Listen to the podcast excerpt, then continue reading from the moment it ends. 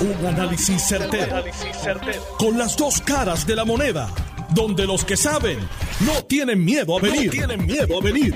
Esto es el podcast de Análisis 630 con Enrique Quique Cruz. 5 y 6 de la tarde de hoy, viernes 9 de septiembre del 2022. Tú estás escuchando Análisis 630. Yo soy Enrique Quique Cruz y estoy aquí de lunes a viernes de 5 a 7 en línea telefónica con Edwin Mundo. Buenas tardes, Edwin. Muchas gracias por contestarnos la llamada. ¿Cómo estás? Todo bien, Quique. Buenas tardes a ti, buenas tardes a los amigos de Noti1.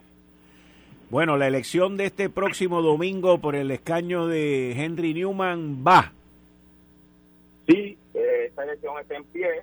Eh, va a ser el colegio abierto, 9 de la mañana a 3 de la tarde para poder votar tiene que llevar su tarjeta electoral o la licencia o el pasaporte o el, eh, la, el sesco Real ID que se provee el Departamento de Transportación Pública, cualquiera de esos documentos va a validar su, su voto siempre y cuando esté en la lista eh, y votarán en el mismo centro de votación que ha votado las últimas elecciones. Aquí tengo la sentencia que salió dura temprano en la tarde de hoy que dice Segismundo Gutiérrez Jovet versus la Comisión Estatal de Elecciones sobre injunction y sentencia declaratoria para hacer cumplir el Código Electoral 2022. Sentencia. Atendido el escrito intitulado Aviso de desistimiento, regla 391, presentado por la parte demandante, este tribunal declara al lugar únicamente en cuanto a la solicitud de desistimiento de la causa encuada. En cuanto al resto de las alegaciones, nada que proveer. En vista de lo anterior, procedemos a dictar sentencia de desistimiento sin perjuicio. Regístrese y notifíquese. Juez Anthony Cuevas Ramos, juez superior. Sí, ya eso nos llegó durante la tarde de hoy. Eh, el juez Anthony Cuevas desestimó el recurso de, de Segimundo Gutiérrez. Eh, y pues estamos listos para el evento. Ya llegaron todos los votos de los confinados que se fueron a tomar durante el día de hoy.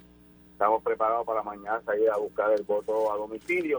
La, comisión y el PNP y sus estamos listos para eh, salvaguardar el derecho de cada uno de los electores que participen en el evento, tanto mañana con el voto a domicilio como el domingo en el voto presencial en cada uno de los centros de votación. 137 centros de votación en todo el distrito.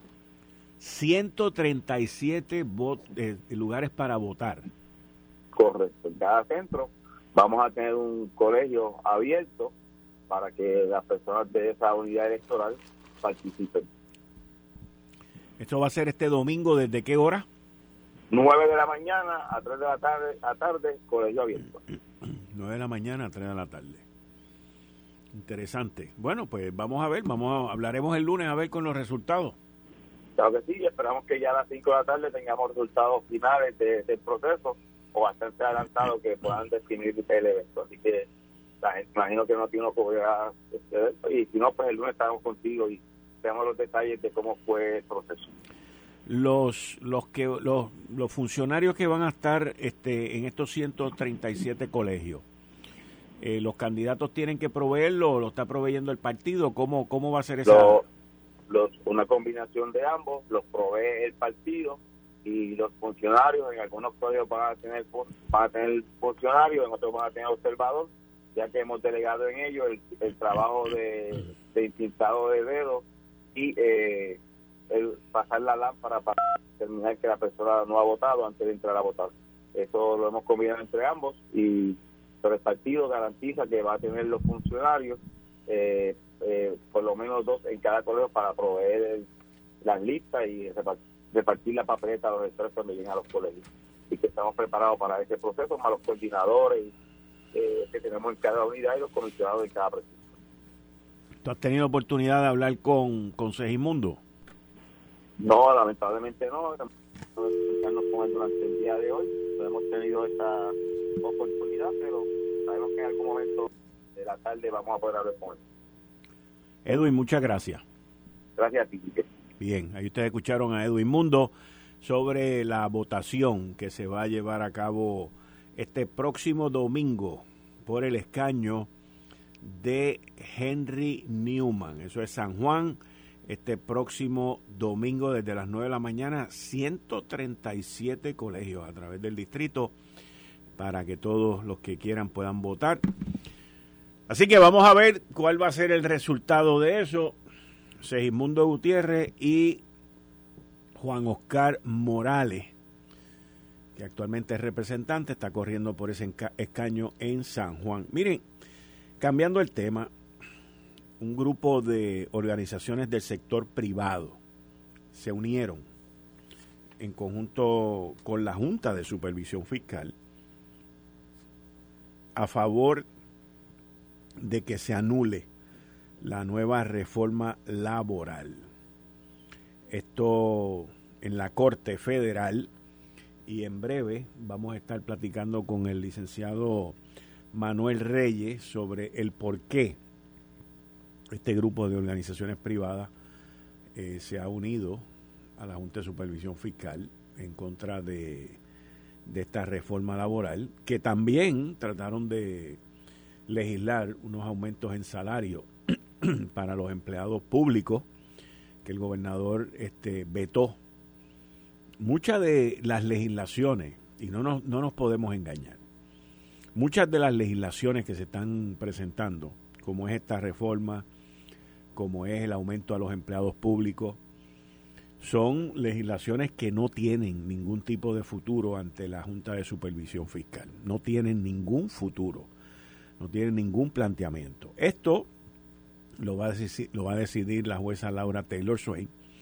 Y para que estemos claros, el gobierno de Puerto Rico, desde que hay una Junta de Supervisión Fiscal, desde que existe, que es el 2017, en función, es que estoy hablando, la primera reunión fue en marzo del 2017. Yo fui a esa primera reunión donde se presentó el primer plan fiscal y, y fue aprobado. Desde ese año 2017 a hoy, estamos hablando que han pasado cinco años.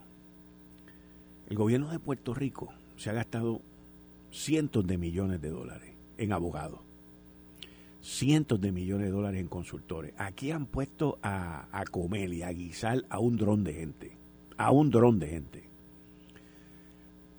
con esta quiebra. Aquí con esta quiebra usted no tiene la idea, usted no tiene idea, usted no tiene idea de la cantidad de gente que se ha hecho millonaria.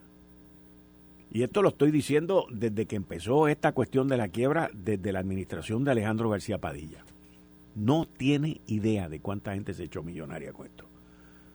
Ahora, de todos los casos que el gobierno de Puerto Rico ha llevado en contra de la Junta de Supervisión Fiscal, solamente ha ganado uno.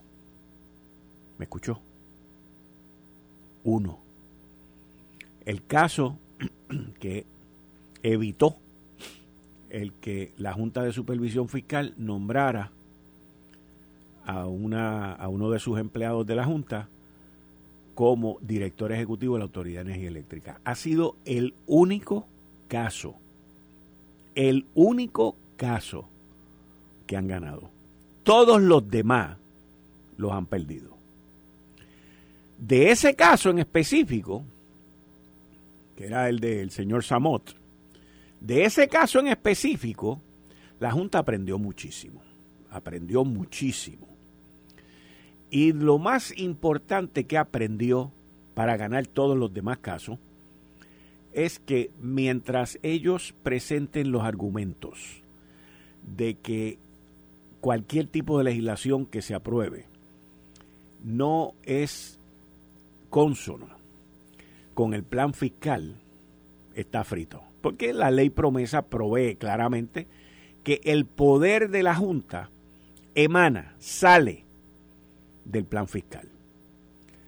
Y esto es algo que entonces ha llevado a la Junta de Supervisión Fiscal a prácticamente después de ese caso estar invicta. Hay que ver qué va a ocurrir con este caso, donde políticamente tanto el Partido No Progresista como el Partido Popular Democrático se han unido en esto. Tatito Hernández de la Cámara de Representantes pidió también interceder, eso es algo que la tiene que decidir la jueza lo más probable es que le dé un nuevo lugar. Yo no soy abogado. Yo digo que lo más probable. Como ha pasado en otras ocasiones. que le han dado no lugar a participaciones de, de, políticos externas. ¿Y cuál es el, el argumento en esto por parte de la Junta? Bueno, que si esa reforma laboral se aprueba, eso tiene una serie de incrementos en los costos que van a afectar el plan fiscal. Así de sencillo es esto. Afectarían el plan fiscal. Así que, mientras eso se está llevando a cabo, la jueza Laura Taylor Swain le dio una extensión a las negociaciones que están llevando a cabo los bonistas de la Autoridad de Energía Eléctrica, el, equipo negociador. La fecha límite era hoy. Ustedes saben que el licenciado John Mott, aquí con nosotros, que está todos los martes y cualquier otro día que lo necesitamos, siempre decía, la fecha más importante, 9 de septiembre, 9 de septiembre, 9 de septiembre. Pues ayer la jueza dio la orden y, extendió el tiempo de negociación. ¿Qué símbolo o qué significado tiene eso?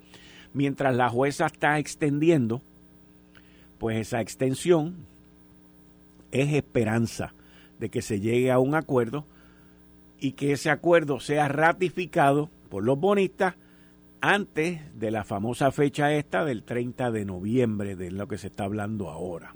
Y todo esto tiene que ver con la Autoridad de Energía Eléctrica, con Luma, y con toda esta controversia que continúa creciendo en nuestra isla. Controversia que vuelve hoy a generar argumentos en la convención de los contratistas generales, creo que era la Asociación de Contratistas Generales, estaba su convención en Fajardo. Allí se hizo un panel, allí se debatió, se presentaron ideas el presidente del negociado de energía, el flamante Edison Avilés, no compareció, no fue, e invitó a una de las comisionadas del negociado, a Lilian Mateo. Y allí, pues, ella puso sus, puntos, eh, Josué Colón, que estaba allí, expuso los de él, pero llama la atención un comentario que dijo la comisionada Lilian Mateo sobre la falta de energía, la falta de generación que hay hoy, que es uno de los puntos comunes de lucha que tiene Luma y la Autoridad de Energía Eléctrica. Los dos están diciendo que hay un problema con la energía. Y para que haya un problema con la energía, pues ¿qué podemos hacer? Bueno, pues, Edison Avilés y la comisionada y los demás comisionados dicen que hay que seguir con el plan. Con el plan, este todo el plan, el plan, hay que seguir con el plan. Y le dijo a Josué Colón que si quería que cambiaran el plan, que sometiera una moción para cambiar el plan. Y Josué Colón le dijo, mire, es que si eso se hace así, eso va a tomar tres años. Y aquí yo puedo reparar y gasificar una planta en 18 meses.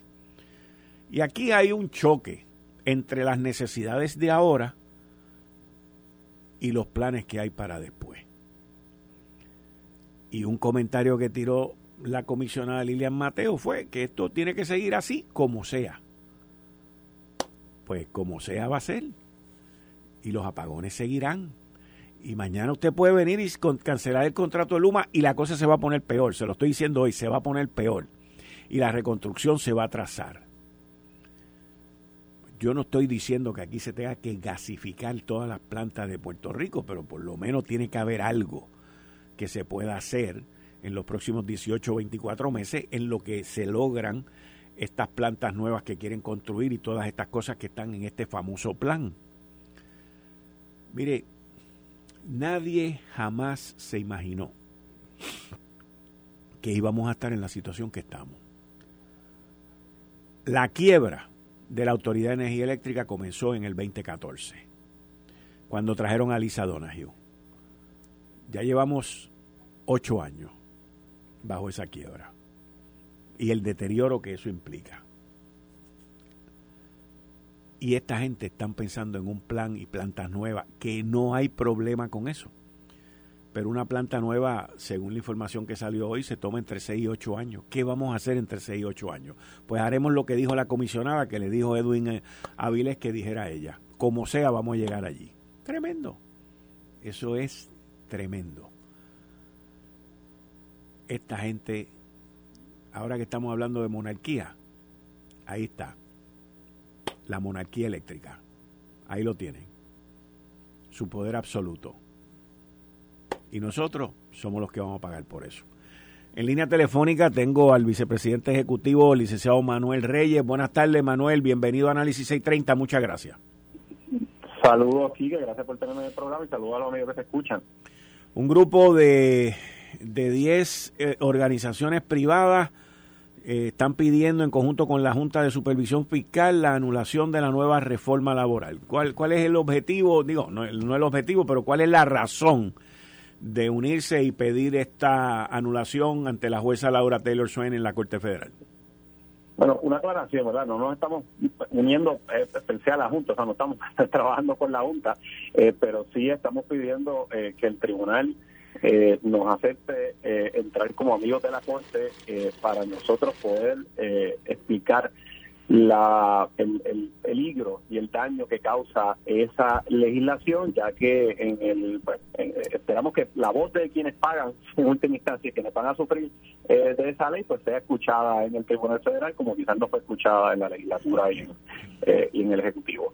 Eh, y hay asociaciones, ¿verdad? Somos gremios de representantes de empresas eh, de todos los sectores, desde comercio al letal, restaurantes, la asociación hecha en Puerto Rico, hospitales, hoteles, industria, industriales, eh, eh, distribución de autos, la Cámara de Comercio y ciertamente nosotros en la parte de, de vida. Así que es un, grupo multisectorial y todavía se pueden unir otros en el camino, estamos seguros que va a ocurrir, para poder explicar que esto, es verdad, que hay una controversia real y hay unos riesgos que el tribunal debe considerar.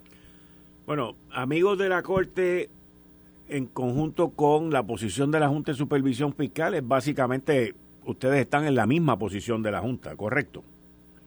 Eh, sí, sí, nosotros estamos, entendemos que eh, efectivamente esto va en contra del plan fiscal y hace daño eh, a la economía de Puerto Rico y no se debe permitir la, la, la implementación de esa ley.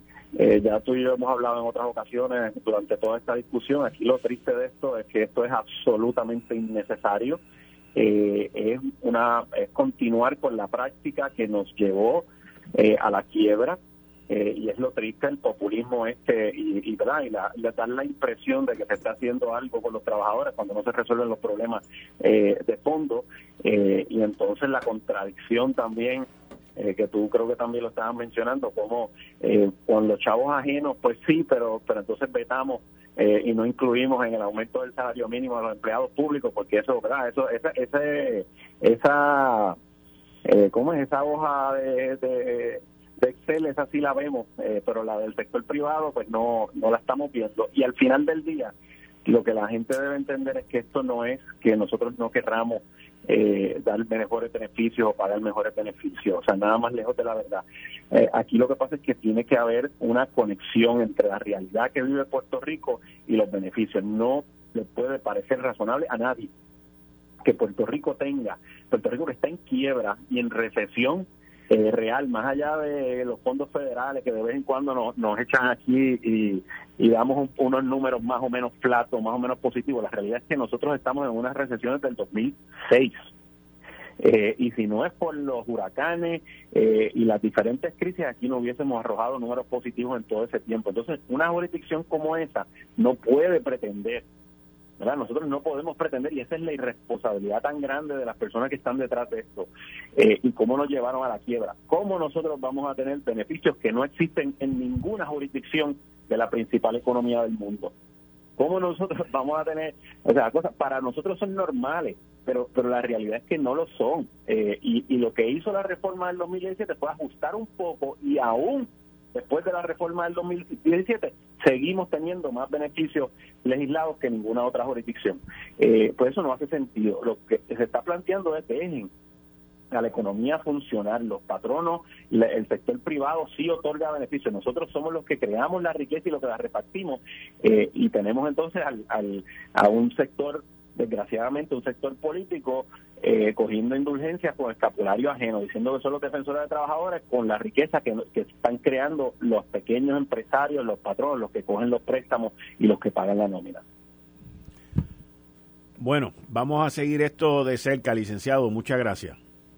¿Cómo no? A gracias, Bien, ahí ustedes escucharon al licenciado Manuel Reyes, vicepresidente ejecutivo de MIDA, una de 10 organizaciones que pidieron entrar en el caso como amigos de la Corte y que están bajo la misma posición de la Junta de Supervisión Fiscal sobre esta reforma laboral.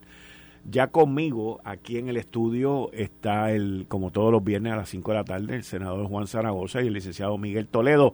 Al regreso, le voy a pedir a Juan Zaragoza que, que me diga cuál es su posición con esto de la reforma laboral y la, la contra del sector privado. Tú estás escuchando Análisis 630. Yo soy Enrique Quique Cruz y estoy aquí de lunes a viernes de 5 a 7. Regreso en breve. Eh, estás escuchando el podcast de Noti1.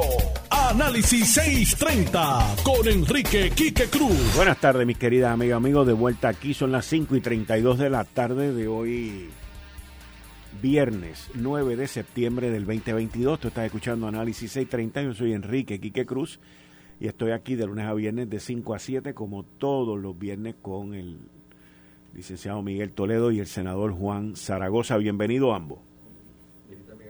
Me caso yo, mano. Aprieta el botón. Aquí estoy, que Ángel, Ángel, pero estoy bien. Toledo. Es que tengo, mira, Carlos Mercadel, que está aquí con Ferdinand Pérez, me, me escribió y, que buscando el teléfono de Padre Miguel y ahí se me metió el Miguel. Pues hay que darle saludos a Carlos Mercader, un abrazo de mi parte y que y que y que te ayude a, recordar que Ángel. Ya mismo me dice que Eduardo Abatia. Bueno, pero fíjate, fíjate, este, Padre Miguel con Ángel Toledo. O sea, como Está que bien, la, eso como que la cosa eso va por ahí. Está bien, sí, como bien. que la cosa va por ahí. Pero nada, licenciado Ángel Toledo, bienvenido. Muchas gracias. Gracias, Quique, gracias a ti también. Juan Zaragoza. Juan, ¿cómo tú estás? Muy bien, gracias a Dios. Muy bien. ¿Cómo, cómo está? Ven acá, Juan, a ti te mencionaron hoy como candidato a la gobernación ahí en uno de los periódicos. Que tú dijiste que estaba interesado. Sí. Eso salió hoy, pero está abultada la, la- los nombres ahí, hay cinco nombres. Yo me quedo, a mí me sorprende, esto no tiene nada que ver contigo, way.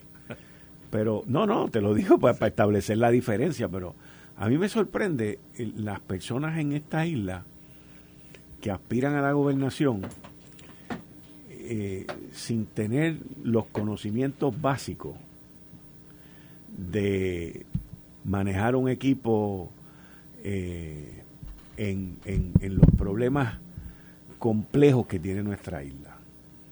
Y lo digo desde un punto de vista objetivo, porque es la verdad. O sea, nuestra isla tiene unos problemas tan y tan y tan complejos. Eh, y yo entiendo que aquí en, esta isla, en el mundo entero, hay gente que, que, que dicen, ah, eso lo puedo hacer yo. Pero mi hermano, cuando tú llegas allí, es como cuando yo voy guiando, que no quiero pedir este, direcciones y me sigo perdiendo y perdiendo y perdiendo. Y eso es lo que vemos aquí. O sea, Puerto Rico, Puerto Rico no es fácil. Y, y a mí me llama la atención gente, y, y te voy a decir, de ambos partidos, porque ya lo hemos visto en el Partido Nuevo Progresista y lo hemos visto también en el Partido Popular y en los otros partidos más todavía también. Gente que nunca han dado un tajo en su vida y, y van, corren para gobernador y, y yo me pregunto, bueno, ¿y si esa persona gana? ¿Qué, qué, qué va a pasar aquí? Este, Aquí que tú, lo que pasa es que tú estás prejuiciado en tu opinión porque como tú has sido administrador, sí, pues tú sabes, y yo, yo bromeo con mis amigos abogados, ¿verdad? Perdonando, Ángel. No, no, no. Que les digo, bueno, es que, es que hacer una orden ejecutiva, una ley, pues, pues, pues fantástico. Pero tú sabes lo que verdaderamente es difícil, mover una organización del punto A al punto B. Eso es difícil. Hacer una legislación es algo complejo, técnico, pero mover una organización del punto A al punto B, ahí sí que se necesita. Ahí esto no es cuestión de discurso, ni de órdenes ejecutivas, ni de memos, cuestión de estrategia, de planificación, de metodología. Eh, y para mí el trabajo de gobernador es un trabajo gerencial. Y, para el trabajo gerencial tú necesitas herramientas que tú vas acumulando a través de los años, ¿verdad? Este, y pues hemos visto en Puerto Rico candidatos y- y gobernadores que han tenido más o menos herramientas gerenciales.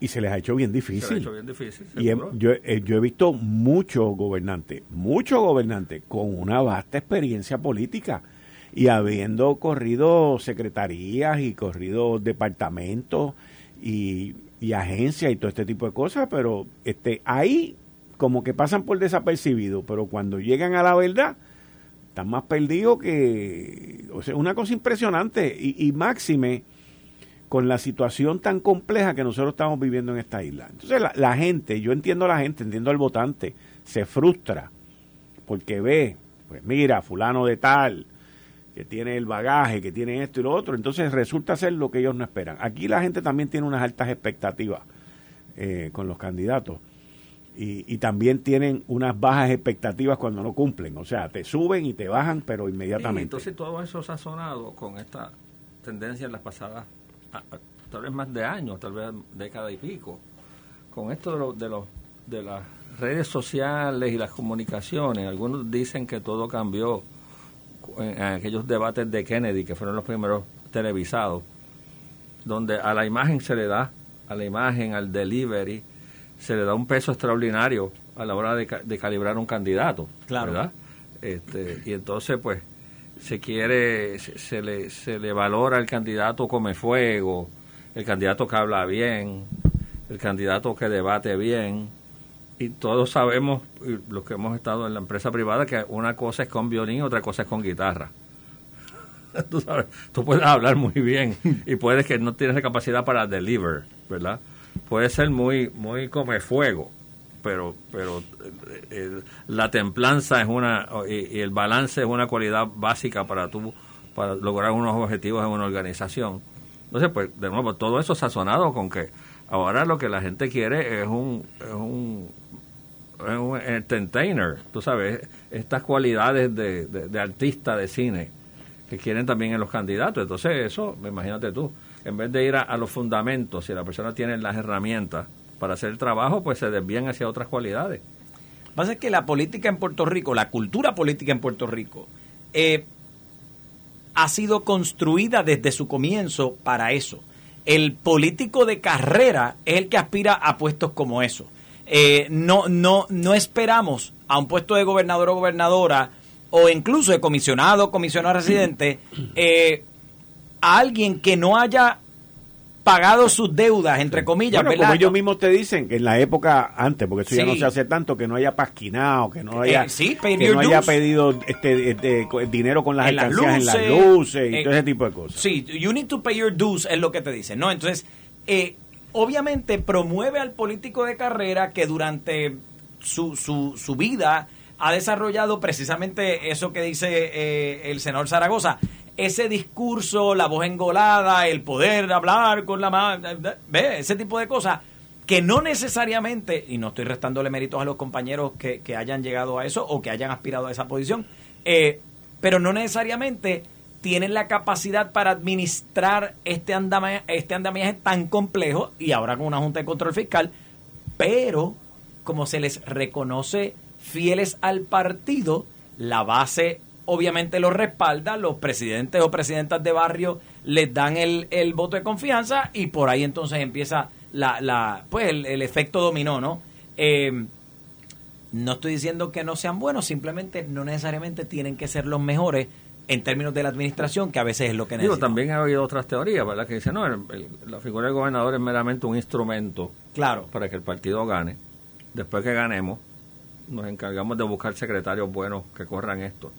También he oído ese enfoque. Pues el que te diga eso te está mintiendo. Un enfoque bastante, bastante común. No, y es peligroso. necesitamos, necesitamos un jockey, necesitamos un jockey. Después que ganemos, resolvemos. Ajá. Sí, eso es peligroso. Eso se ha visto también, eso yo lo he visto mucho. Hay gente que ha ganado aquí que no saben qué hacer después que ganan. Exactamente. Y les toma varios meses montar el, el, equipo de trabajo. Mira, yo recuerdo, eh, yo estaba en high school en esa época, pero yo recuerdo cuando Miguel Hernández Colón, perdón, se me ha pegado Miguel hoy. Rafael Hernández Colón. se me ha quedado el Miguel. Gracias, Carlos, se me pegó el Miguel hoy. Eh, cuando Rafael Hernández Colón ganó su primer cuatrenio, 1972, las elecciones del 72. Y yo recuerdo lo desastroso que fue ese cuatrienio. Fue un desastre, porque le cayó el lío del, petróleo y le cayó la crisis económica. Entonces la UTIEL le hizo unas huelgas brutales y la Autoridad de Acueducto de Alcantarillado le hizo otra huelga brutal. Aquello fue, movilizó la Guardia Nacional, aquello. Y Rafael Hernández Colón había sido presidente del Senado, había sido secretario, de Justicia. Ay, tú dices, o sea, olvídate, ese tipo tiene todas, todas. Pues tiene todas. Fracasó en ese primer cuatrienio.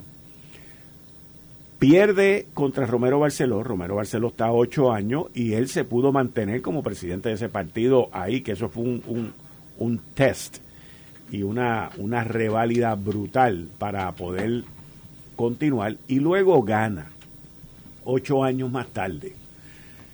Gana y ese primer cuatrienio, después de haber ganado, yo te diría que fue uno de los mejores cuatrienios que Puerto Rico ha tenido en términos de gobernanza.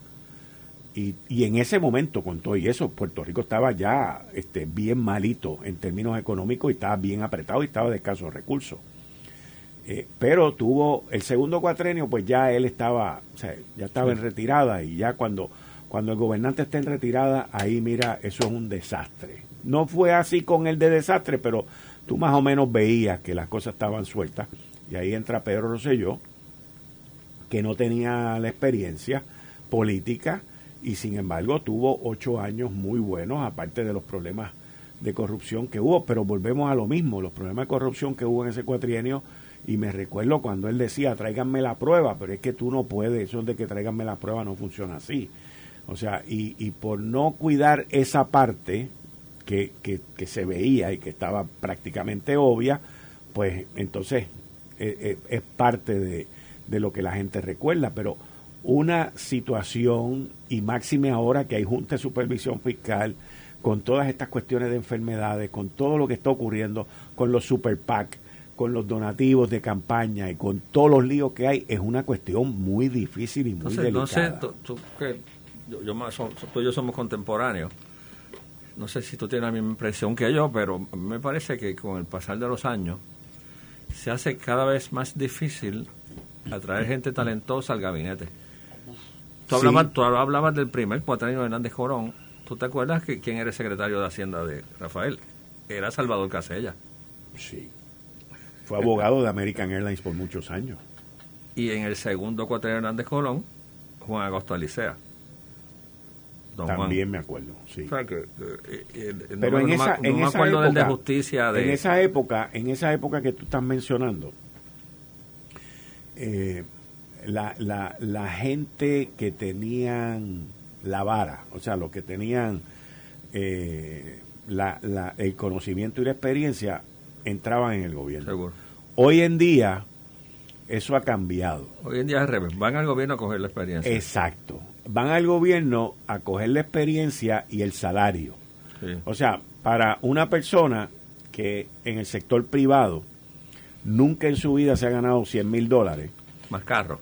más carro, más las adulaciones, Claro. pues le es tremendo negocio el aceptar una posición que no sabe un comino de lo que va a hacer. Sí.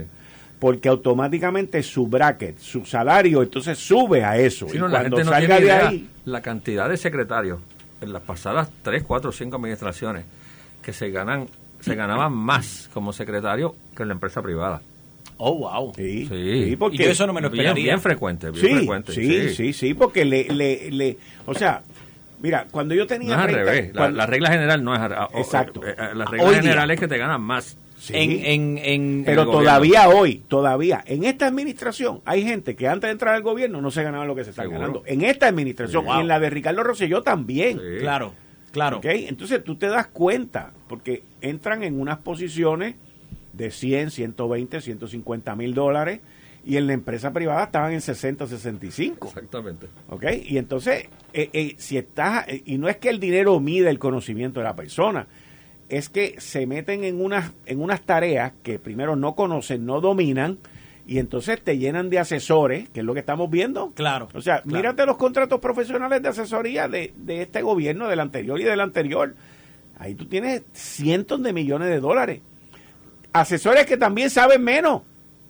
Sí, sí, en muchas ocasiones, eh, pues es, el, es la, el, el amigo el que hay que compensar, a quien hay que adobar un poquito para, tú sabes. Claro, Quique, pero también yo pienso que muchas veces eso es por diseño. Sí, Porque tú como gobernador, o, o algún tipo, algunos tipos de gobernadores, de- prefieren tener secretarios que estén overpaid, porque esos secretarios van a estar dispuestos a hacer unas cosas para retener su posición que otro que, se ganara 3, 400 mil pesos y hace un sacrificio en una ventana de tiempo por estar ahí, no estaría dispuesto a hacer. Claro. Cuando tú te ganas 70 y te hacen secretario y te dan 125 más carros, claro. más todo el package de duraciones como tú dices, pues como dice el americano, yo gana tú, pues yo gana tú. Porque tú quieres completar tu resumen. Claro. Cuando tú llegas desde otra posición, que ya tú hiciste tu carrera profesional y tú vienes a servirle al país, tú dices, voy a coger un corte, pero no me chaves mucho porque recojo mi maleta y me voy. También. Entonces, pues, desde el punto de vista tú de como supervisor, como el, el, el, Chief Operating Officer, que es el gobernador, pues a veces tú necesitas, tú quieres ese tipo de soldados ahí, que hagan lo que tengan que hacer.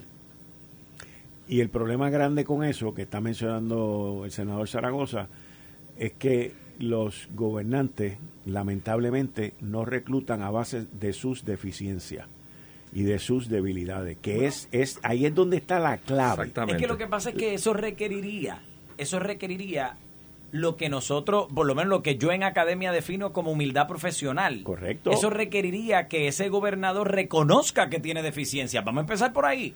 Y que tiene espacios que puede llenar con otras personas que son capaces en esos espacios. ¿Tú crees que es fácil para para alguien tener, algún gobernador tener como secretario a Juan Agosto Alicea? No, no. O, o, o, como hizo Hernández Colón en su primer cuatrenio a don Salvador Casella. Pues, gallo, tienes, estás poniendo una persona que... Que te van a retar. Que te van a retar. Te van a retar. hay gente que no puede... y eso se da en la empresa privada también. Claro. Tú, tú, y, yo siempre tengo una filosofía que yo me rodeo por gente que sea mejor que yo. Bueno, que es que debe ser así. Lo que pasa es que cuando, cuando no existe de nuevo esa humildad profesional, entonces ese otro que, que, que, tienes que traer porque sabe más que tú, lo quieres fuera. Lo traes, pero una vez empieza a actuar o una vez empieza a retarte porque quiere lo, bueno para, para ese equipo. Lo Exactamente. Lo castras, lo saca y dicen, no, no, no, no tú, tú, tú, tú fastidias con J demasiado y te sacan del medio. Ese es el problema de la administración en Puerto Rico, y digo, privada y pública.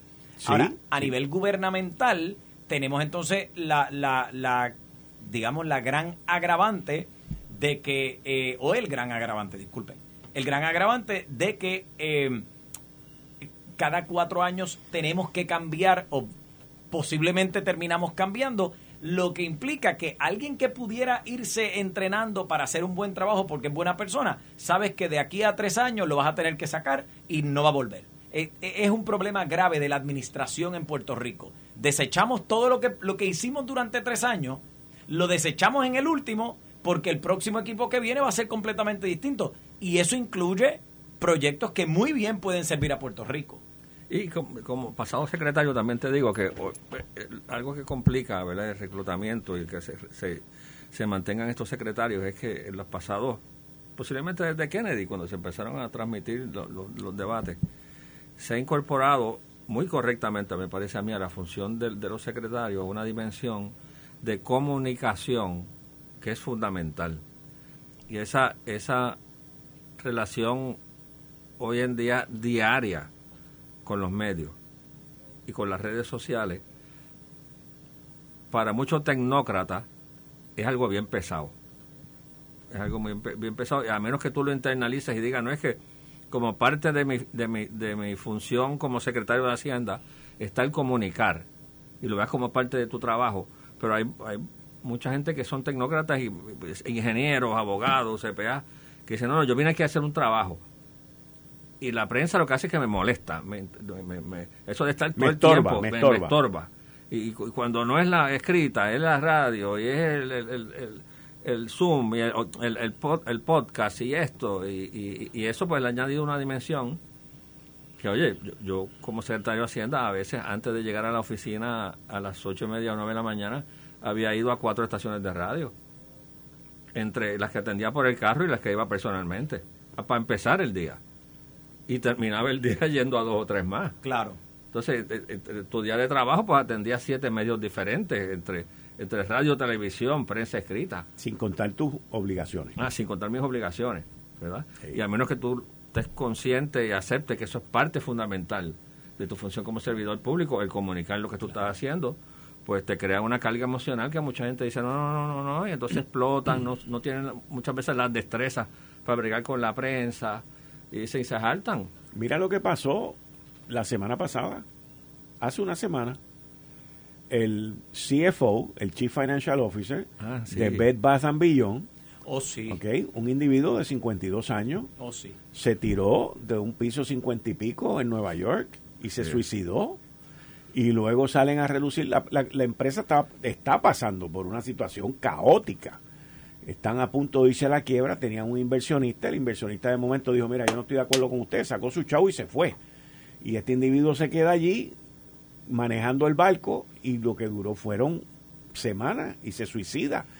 Parte de los comentarios que uno ha leído en la prensa responsable es que he was overwhelmed. O sea, le- el- la responsabilidad y, la, y el cargo lo tenía vacorado, lo tenía grave. Y el tipo vino y brincó de un edificio y se mató. Y, y esto, digo, no es que aquí haya gente que se maten, porque aquí hay tipos que se sienten abacorados y que se sienten eso y, y dicen que lo están haciendo bien.